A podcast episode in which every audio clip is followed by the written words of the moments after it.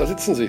Daniel Theiss, Maudolo, die Zukunftshoffnung des deutschen Basketballs in der Nationalmannschaft und natürlich auch bei den Brose Bambergern.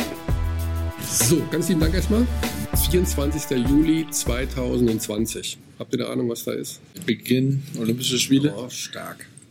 Sehr, sehr gut. Habt ihr was geguckt eigentlich jetzt Olympia Rio? Schon die Spiele halt, äh, vor allem wenn Amerika gespielt hat und die Top-Mannschaften Top hat man schon ein bisschen verfolgt. Andere Sportarten? Alles, was im Fernsehen lief eigentlich. Wenn wir abends nach dem Training im Zimmer, nach dem Essen, im Zimmer lagen oder so, lief eigentlich Olympia die ganze Zeit. Ich war, also ich bin ein riesen Olympia-Fan. Ich habe alle meine Urlaube die letzten 30 Jahre nach Olympia gelegt. In diesem Jahr wurde es mir so richtig madig gemacht, dort Olympia zu gucken. IOC, Doping, was weiß ich, irgendwelche Geschichten. Rio darf man es gar nicht hinbringen, da ist alles Umweltverschmutzung. Hat das euch irgendwie seit junge Burschen oder sowas, stört euch sowas oder hat die Olympia immer noch so ein bisschen Faszination? Ja, also persönlich für mich habe ich das jetzt nicht alles so mitbekommen. Äh, für mich hat Olympia auf jeden Fall Faszination. Ich, ich, ich, war noch nie auf, auf so einem Niveau oder bei so einer Veranstaltung und es ist schon das Ziel jedes Sportlers, da, da mal hinzukommen und äh, da teilzunehmen. Jetzt äh, verfolge ich die Nationalmannschaft seit 1990. Nowitzki nehmen wir mal außen vor, jetzt als Einzelheld. Ich glaube, der Kader ist so stark wie nie, wenn man sich die nächsten Jahre anschaut. Und wenn jetzt alle zusagen würden, jetzt von Dennis über, was weiß ich, alle, wird euch das vermittelt in irgendeiner Form, dass das eine besondere Konstellation irgendwie ist, dass das eine, die nächsten Jahre super sein können, dass Olympia dann 2020 als das Ziel am Ende, wo alle zusammen sein können? Wird das, ist das so eine Vision, die in euren Köpfen ist?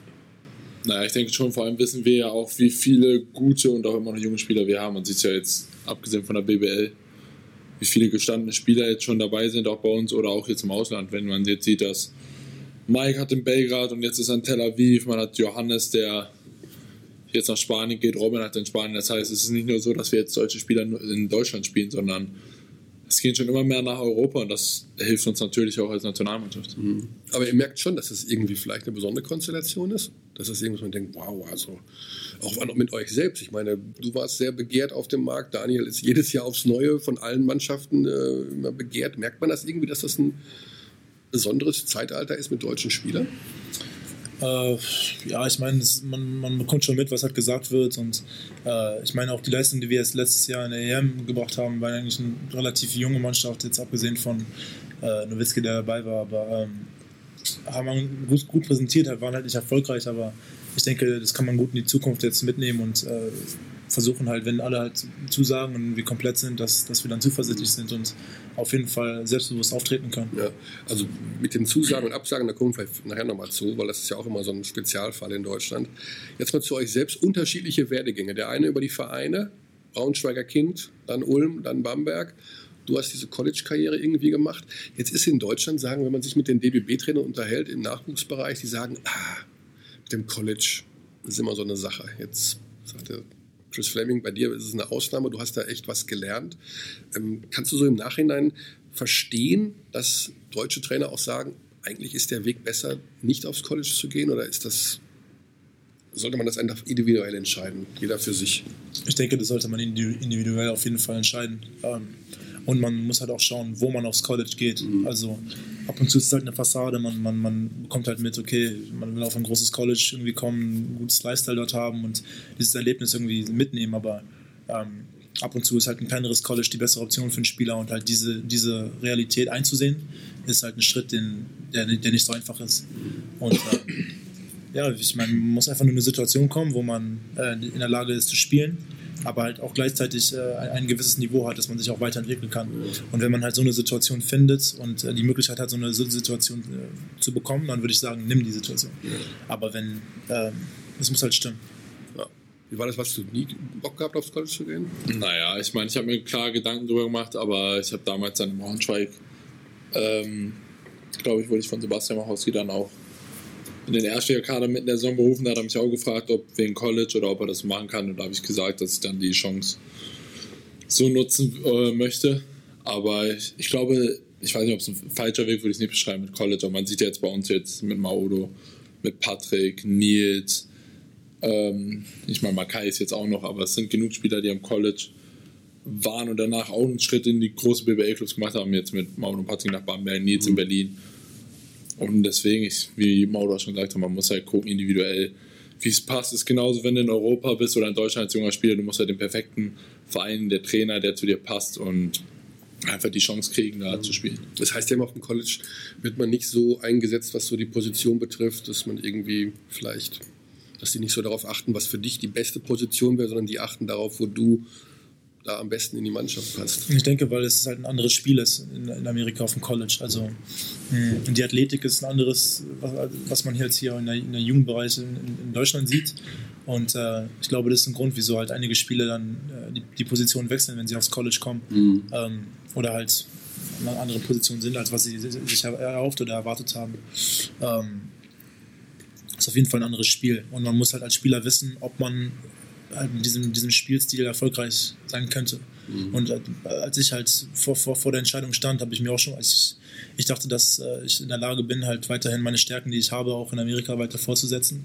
Und äh, im Endeffekt ist es dann auch so passiert und ich habe mich noch weiterentwickelt und dazugelernt. Mhm. Hast du euch mal gegen Makai gespielt? Ich habe nur gesehen, ihr habt einmal gegen, ja. gegen, äh, gegen Yale gespielt. Das war, da war ja schon auch. Also, ja, klar. Also, wir waren in der gleichen Konferenz. Das heißt, wir haben zweimal, zweimal im Jahr gegeneinander ah, gespielt. Ja, okay, cool. Ähm, Hast du beide verloren, dass du es nicht sagst? Oder? äh, wir haben zweimal gewonnen. Ich weiß, um ganz ehrlich ah, okay, zu sein. Okay. Nee, aber die waren, die waren, die haben, die, die haben uns schon geschlagen. Also die waren schon gut. Ähm, aber ich meine, kannst mal Kai selber fragen. Ich, ich habe eigentlich ganz gut gespielt. Ich spiele jedes Mal gegen ihn. Also. Oh. ähm, vergleicht euch doch mal also das heißt ja immer, man muss sich entwickeln als junger Spieler, ne? immer wieder aufs Neue. Du hast jetzt im ersten Interview bei mir auch gesagt, äh, ich bin hier, um zu lernen in diesem Sommer. Vergleicht euch doch mal jetzt Daniel Theiss 2015, 2016, Maudolo 2015, 2016. Wie habt ihr euch verändert in den letzten zwölf Monaten? Also du hast eine unfassbare Anzahl an Spielen gespielt, Euroleague, immer wieder bam, bam, bam. Trainer, der den in den Arsch tritt ohne Ende, so wie ich das gehört habe. Wie verändert man sich da? Naja, für mich war es natürlich erstmal der nächste Schritt mit der Euroleague. Ich habe die jetzt drei Jahre davor habe ich Eurocup gespielt, zwei Jahre mit Ulm, ein Jahr auch mit Bamberg.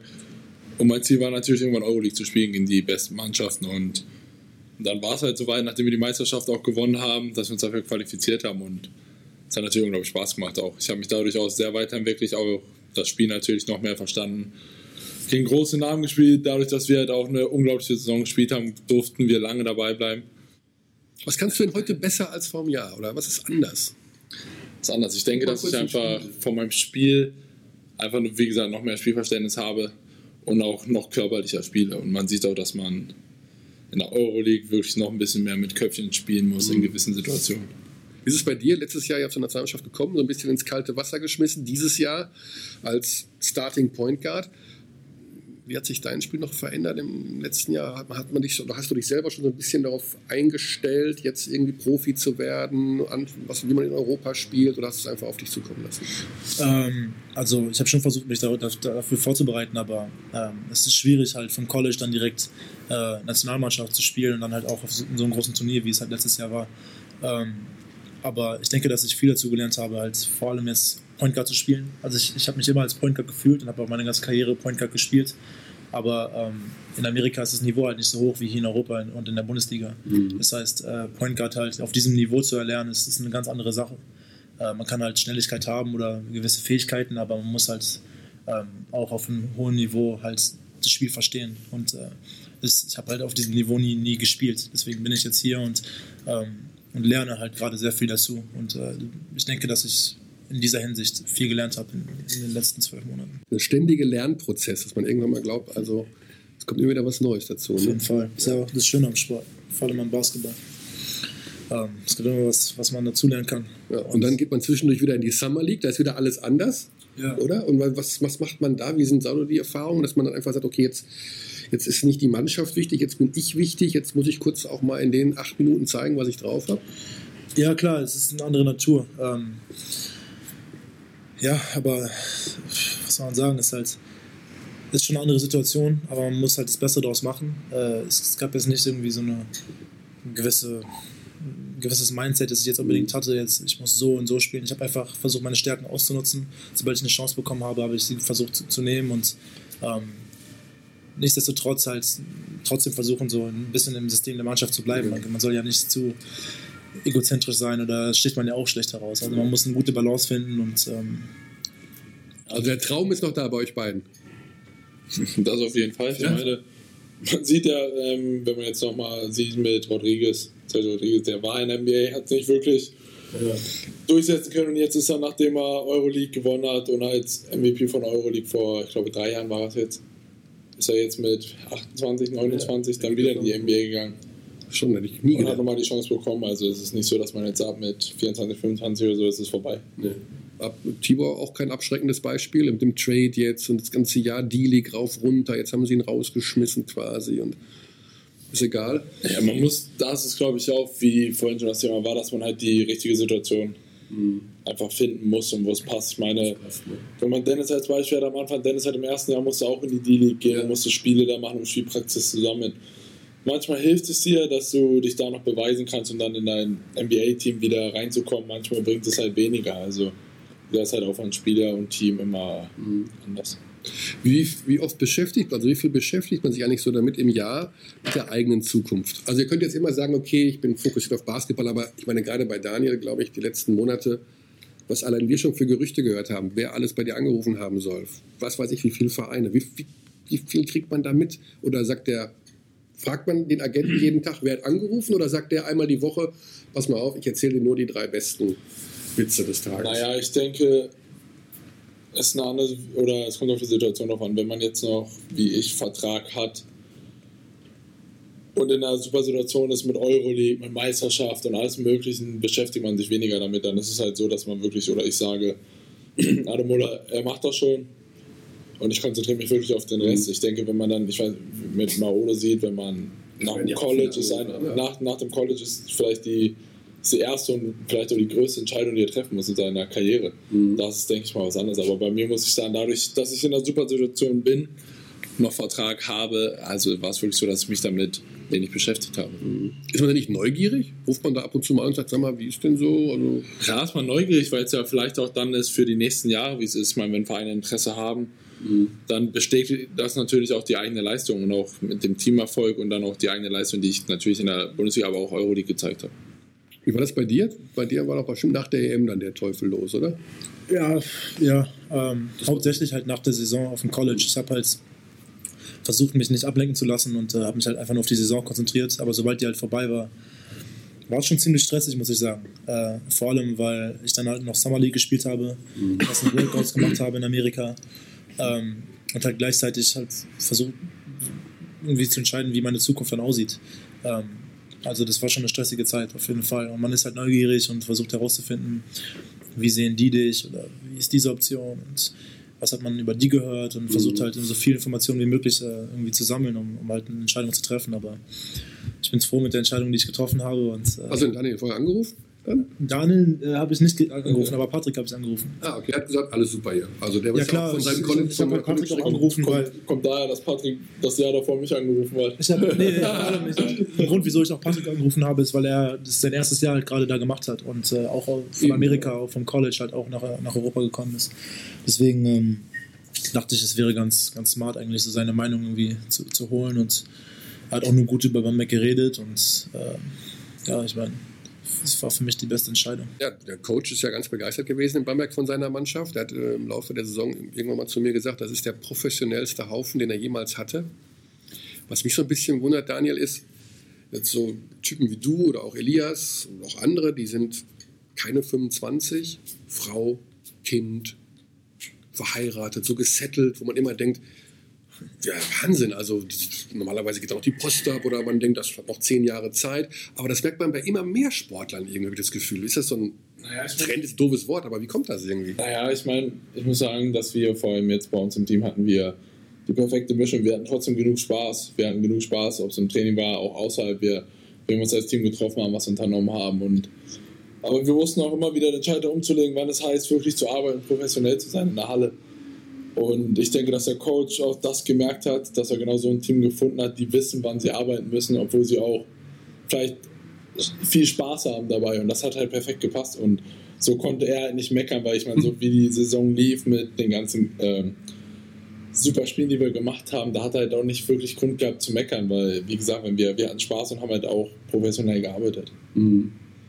Und dadurch, dass natürlich. Aber so jetzt insgesamt jetzt so nochmal dass man sich so jung bindet und settelt irgendwie, das ist so Zufall, dass das bei euch so mehrere machen oder auch im Basketball das Gefühl ist nochmal anders als im Fußball, dass es irgendwie ruhigere, bravere Typen sind oder also wir jetzt genau das Gegenteil, Mauro und ich. Jetzt, jetzt würde ich es gemacht, nein, aber es kommt natürlich darauf an. Also wie gesagt, also ich weiß, bei uns war es letztes Jahr schon, dass wir sagen wir mal 80 Prozent aus der Mannschaft mit verheiratet und Kinder hatten mhm. und ja, natürlich hilft es vielleicht auch für die Teamchemie, dass man, dass die Frauen, die Spielerfrauen sich untereinander auch gut äh, verstehen, dass sie sich, ob sie sich mit den Kindern treffen oder so auch einfach mal auch rausgehen. Das hilft natürlich auch, wenn man als Spieler nach Hause kommt und sag mal, der Familie geht's gut, die Familie ist glücklich. Mhm. Jetzt gerade wenn man aus dem Ausland kommt, wenn man jetzt als Nikos als Beispiel nimmt, seine Frau und seine Kinder fühlen sich in Bamberg wohl, weil einfach das drumherum passt, dann ist er natürlich, denke ich, auch nochmal noch ein Stück glücklicher, weil er kommt nach Hause, alles passt, seine Frau ist glücklich und so kann er sich halt noch mehr auf Basketball und den Rest konzentrieren. Ja. Man muss sich nicht noch Gedanken machen, dass zu Hause vielleicht den Kindern, die haben keinen Spaß, denen geht es nicht so gut, weil sie nicht wissen, was sie machen sollen, sondern das genau so, dass er den Kopf frei hat. Immer, man wundert sich ein bisschen, weil jetzt einen normalen Job, sage ich jetzt mal in der Wirtschaft, das ist ja oft zuerst die Karriere und dann der, die Familie, so ungefähr. Mitte 30 denkt man dann an Frau und Kinder oder um die Frau an Kinder kriegen. Und deswegen war ich so ein bisschen, das fand ich ganz lustig, dass da so eine Konstellation ist. Jetzt ähm, hockt man jetzt ständig aufeinander. Also ihr habt jetzt gemeinsame Wochen, ihr werdet euch die nächsten zehn Monate so häufig sehen. Ihr beide wirst ihn häufiger sehen als deine Frau und dein Kind wahrscheinlich. Was sind da so die Grundvoraussetzungen? Also wie, wie kommt man da irgendwie zusammen? Wie, wie wächst sowas? Also man muss ja miteinander klarkommen. Irgendwie. Ich kann nur vom letzten Jahr, wie gesagt, aussprechen, dass wir da wirklich alles hat gepasst. Wir hatten keinen jetzt der dabei, der irgendwann, wo man sich dachte, ähm, der geht mir jetzt auf die Nerven, ich muss ihn nicht mehr sehen. So ist es jetzt hier im Sommer auch. Wir haben klar, man irgendwann Tage, wo man sich denkt, ah, ich muss, muss ich die schon wiedersehen und äh, halt nicht schlimm, sondern irgendwann denkt man sich auch, ich würde gerne mal nach Hause gehen und einfach die Zeit genießen. Deswegen haben wir zwischendurch, wenn wir mal einen Tag natürlich frei hatten, das Maul mit seinem Berlin, kann man ihn nicht nehmen. Den ja. Tag ah, die Sehnsucht ist doch noch da. Ja, nach Berlin. Fall, auf jeden Fall. Da habe ich das Patrick und ich immer noch ein bisschen Ärger mit Bamberg, wie klein Bamberg doch ist in Berlin und so New York, schön. wo er gelebt hat. Aber nein, also es passt schon, also es muss halt passen, äh, das, im ganzen Team, dass man halt wirklich gut äh, miteinander auskommt. Gerade jetzt, sag ich mal, jetzt in der Qualität, dass wir drei Wochen am Stück unterwegs sind. Wie findet ihr das so mit dieser Euroleague jetzt? Also, das ist ja ganz neu. Fast eine geschlossene Gesellschaft wird das jetzt werden. 16 Vereine, 30 Spieltage garantiert, dann erst Playoffs. Man spielt ja quasi in zwei verschiedenen Ligen, jetzt wirklich zwei Saisons, sage ich mal. Wie findet ihr die Entwicklung, dass es sowas gibt? Wenn man die Spiele zusammenrechnet, sind es ja eigentlich, ich glaube, nur ich glaube, acht mehr für uns in der Euroleague jetzt ähm, in der regulären Saison als letztes Jahr. Und im, im ersten Moment kommt es, oder denkt man natürlich, oh, eigene Liga sind 30 extra Spiele, aber ich glaube, letztes Jahr waren es 10 oder 12 in der ersten Runde und 10 in der zweiten. 14. 14 in der ersten Runde sogar. Nee, 14 in der zweiten, oder? Und 10 in der ersten, ja. also waren es 24, das heißt, es sind eigentlich nur sechs Spiele mehr. Mhm. Und ja, ich denke als Spieler, man spielt lieber als man trainiert. Natürlich wird es durch das Reisen einfach noch anstrengender, wenn man jetzt viermal nach Istanbul muss. Mit Moskau, Kasan. Natürlich sind das weite Reisen und dann auch den. Und dieses Konstrukt, wie gefällt euch das? Also glaubt ihr das so, sagen wir mal, das wird jetzt eine europäische NBA. Ja? Also 16 Vereine, die spielen da immer drin, können nicht aufsteigen, nicht absteigen und das ist einfach fix. Ist das gut für Basketball in Europa? Kann man das, dieses NBA-System nach Europa einfach so trans transportieren. Der europäische Fan Aufstieg, Abstieg, nur der Meister darf Champions League, naja, Euroleague spielen. Ich glaube, wie es sind von den 16 Mannschaften sind zwölf fix. Und es wird darauf hinauslaufen, dass es dann irgendwann in zwei, drei Jahren. Ja, ich denke, ja, ist natürlich nicht, nicht falsch, wenn man das so macht, aber es ist natürlich auch vielleicht nein, nicht weniger Anspruch für andere Teams, aber wenn jetzt, sag ich mal, in Russland gibt es genug Teams und die genug Geld haben, auch wenn man jetzt sieht, dass zum Beispiel Kimki Moskau oder auch ähm, Kuban, die letztes Jahr das Final Four gespielt haben, im mhm. Eurocup spielen, gerade weil sich das System so geändert hat, ist es natürlich dann für die wieder blöd. Aber generell ist es natürlich gut, wenn man ähm, alle in einer Gruppe hat, weil dann kann man nicht sagen, oh, wir hatten Losglück, hätten wir die andere Gruppe gehabt, so spielst du einfach gegen jeden zweimal und wenn du wenn du gut genug bist, dann kommst du halt in die Playoffs und wenn nicht, dann kannst du halt nicht eine Ausreden suchen und von wegen, ja, wir haben Pech in der Auslösung und die gesetzten Teams waren halt zu stimmt. sondern so hast du einfach die Chance und ich meine, man muss sich halt dran gewöhnen mit dem Rhythmus, wenn man vielleicht auch Dienstag, Donnerstag, Sonntag spielt.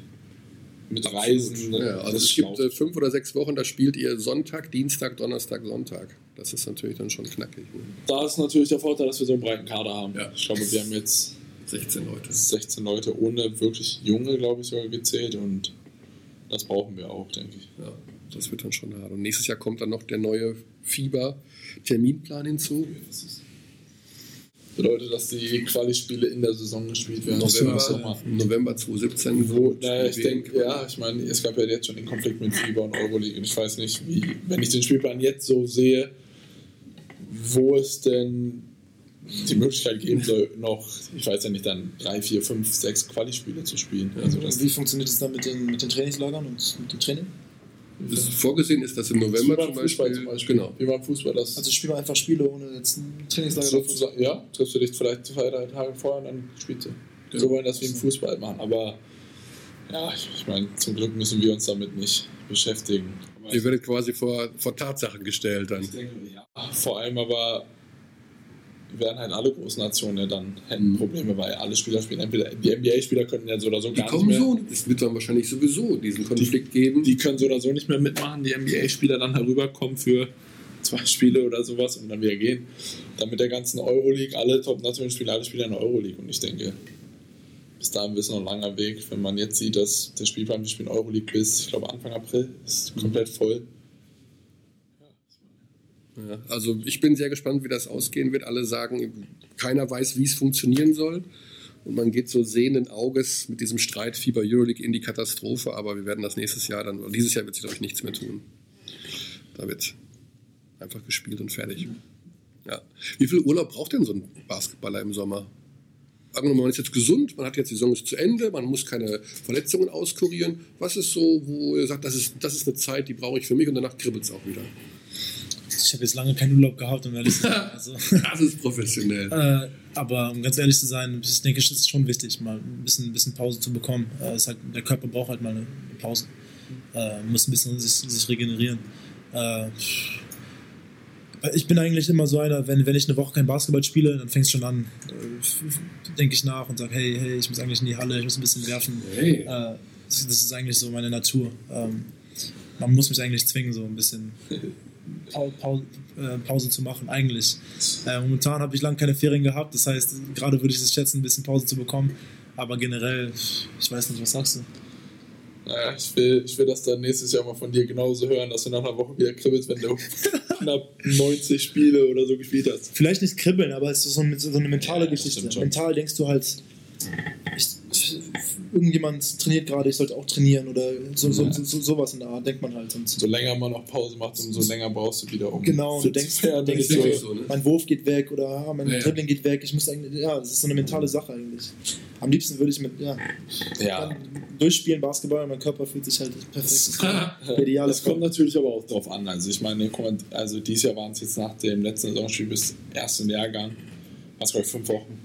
Ich glaube, es gab es vorher noch nie. Also das war wirklich so, dass man man konnte gut abschalten, man konnte zwei Wochen mal gar nichts tun oder so. Das ist natürlich auch unterschiedlich. Wenn ich jetzt an Nikos Dieses denke, der hat jetzt die letzten, ich glaube, seit er U16 spielt oder so, oder U18, hat er nicht einen Sommer keine Nationalmannschaft gespielt, hat wirklich jetzt 15 Jahre fast durchgespielt und vielleicht ab und zu mal eine Woche oder wenn er zu Hause war gehabt. Also wie gesagt, also ich freue mich immer, wenn man wirklich mal nach einer langen Saison Abstand halten kann vom Basketball, vom Sport, eigentlich wirklich gar nichts damit zu tun hat. Bei mir ist es dann in dem Moment nicht so, dass ich nach einer Woche mir denke, muss man was tun, sondern brauche schon ein paar Tage mehr. Vor allem, wenn ich dann weiß, ich habe fünf Wochen Zeit, dann kann ich wirklich mit klarem Kopf und ganz entspannt zwei Wochen mir nehmen, weil ich weiß, ich habe immer noch drei Wochen, um wieder fit zu werden. Mhm. Vier Jahre Amerika waren das jetzt, oder? Nee, sogar fünf. Das waren so fünf Jahre mit der Prep School. Und wie viel, wie viel Amerikaner steckt so in dir drin? ja, erzähl mal. Also die, die Jungs denken sehr viel. Meiner Meinung nach nicht so viel. Äh, Also scheint ja doch ein bisschen was dran zu sein. So. Nein, das, das sagen die nur, ich weiß gar nicht, wieso die das sagen, weil ich halt vier Jahre auf dem College war, sagen die das. Ansonsten sehe ich gar keinen Grund, dass, dass, dass man mich als, als Amerikaner bezeichnen würde. Nee, also So ein paar Sachen ich bin, vielleicht. ich bin schon sehr europäisch eigentlich. So. Verhaltensweise und die Art und Weise, wie ich mich, wie, wie ich denke und Mhm. benehme, denke ich mal. Ähm, aber ich meine, ich war jetzt schon vier Jahre drüben. Ich war in New York. New York ist halt eine ziemlich europäische Stadt, Ja. ähm, multikulturell und es ist ziemlich ähnlich wie Berlin. Auch ein Grund, wieso ich da hingegangen bin. Ähm, das heißt, ich habe nicht das echte Amerika, das, das echte Amerika Ja. richtig kennengelernt. Ich habe eher ein ähm, wie sagt man, ja, multikulturelles Amerika mitbekommen, würde ich sagen. Ähm, Nicht mal rumgefahren oder sowas? War irgendwie. man ist halt so- schon so ein bisschen durch Amerika gekommen, wenn man halt gespielt hat und gereist. Ich war auch Los Angeles und San Francisco und Westküste ein bisschen. Ähm, ich meine, ich höre sehr viel Hip-Hop, okay. aber das habe ich auch schon getan, bevor ich nach, nach Amerika gegangen bin. Äh, Daniel hat gerade so gelacht, gelacht, weil äh, irgendwas ist ja wohl dran. An, an Nein, das macht schon Spaß, weil wir sind so gerade mit, sag ich mal, jetzt Patrick, der auch im College war, Nils noch dabei. Das ist halt. Modus auch so einer, der springt auch gerne an so Sachen an und macht sich darüber dann Gedanken und denkt, okay, jedes Mal. Du kommst ein und, bisschen und denkt dann anderes immer, Skin. hey, wieso bin ich denn Ami, warum sagt ihr das? Modus, Modus auch einer, der kommt dann immer mit seinem, mit seinem Hoodie, hat die Kapuze komplett zu, zugeschnürt und sitzt eigentlich da und deswegen dann, dann ärgert man ihn, sagt er immer, guck, guck, jetzt läuft schon wieder wie so ein Ami rum, hat seine Kopfhörer eigentlich nicht in den Ohren hängen, so darüber. Also, Und er spielt auch drauf an. Und er sucht dann immer andere Dinge, wenn zum Beispiel Nils was macht, was war letztes Mal mit Nils. Der echte Amerikaner in der Mannschaft Wenn, Nils. wenn Nils zum. Beispiel was vorne macht, wie sein Rucksack mit diesem Clip zu, dann sagt Mauro, ey, das ist ein richtiger Army, Mann. Er, er lebt den Lifestyle. Ich bin, gar, ich bin gar keiner. Und das ist eigentlich immer ärgern. Das ist genauso mit der Sache mit Bamberg. Und wenn wir ihn ärgern, sagen, für dich wird das ein Kulturschock. Du kommst aus Berlin, hast in New York gelebt und jetzt kommst du nach Bamberg, wo knapp ein bisschen mehr als 60.000 Leute wohnen. Und da springt er auch immer schnell drauf an und sagt, "Oh, ich muss jeden Tag noch in Berlin genießen und so. Aber deswegen, also es ist nicht wirklich viel, dass er sich wie Ami verhält. Also ich meine, das ist auch nicht. Aber man kann sich ja schon so als junger Mensch in Amerika verlieben oder sowas. Ne? Wenn man sagt, okay, oh, Da hast du schon recht mit. Da ist Nils als Beispiel ist der ist so sehr verliebt in das Ding und der wird. Der, der verbringt auch ganz, eigentlich immer seinen ganzen Sommer in, in den Staaten. Ne? Aber ich meine, ich, auf dem College, das ist schon das ist ein gutes Erlebnis. Also man lernt da schon Leute kennen ähm, und Und ist ja auch so ein bisschen der kleine Star dann so als guter Sportler auf dem Campus, oder? ja, in Amerika ist halt Sport, hat schon einen sehr hohen Status. Und wenn man dann halt gut, gut spielt, dann wird man schon angesehen. Ich war jetzt auf, auf, auf, auf einer Ivy League-Schule, da ist es akademischer als im Vorrang. Ähm, nichtsdestotrotz, man lernt halt Leute kennen und äh, man macht Freunde, die wirklich interessante Leute sind und die man eigentlich fürs Leben hat. Ähm, deswegen äh, erinnert man sich eigentlich immer gerne an die, an die College-Jahre. So, jetzt ganz kurz noch ähm, Nationalmannschaft äh, zum Abschluss. Also dieses leicht sensible Thema mit den Absagen, was die letzten Jahre immer war. Maudo hat das noch nicht ganz so mitbekommen, aber das zieht sich im Grunde ja schon seit Jahren ein bisschen da durch. Kann man das irgendwie, ist das ein Problem? Oder rede ich jetzt einfach nur wie ein dahergelaufener Journalist, der einfach nach irgendeinem Problem sucht? Ja, wahrscheinlich ich hatte letztes Jahr genau das gleiche Problem, wie es eigentlich lief. Aber ich denke, man muss immer gucken, was die Gründe sind für Absagen und was wirklich dahinter steckt. Ich meine, ich hatte letztes Jahr mit der, zum Beispiel mit der Schulter-OP, dass ich danach, oder wurde es auch so gesagt, dass ich halt hätte nicht absagen müssen, dass ich ja fit war und sowas. Und genauso muss man dies Jahr einfach sehen, dass man.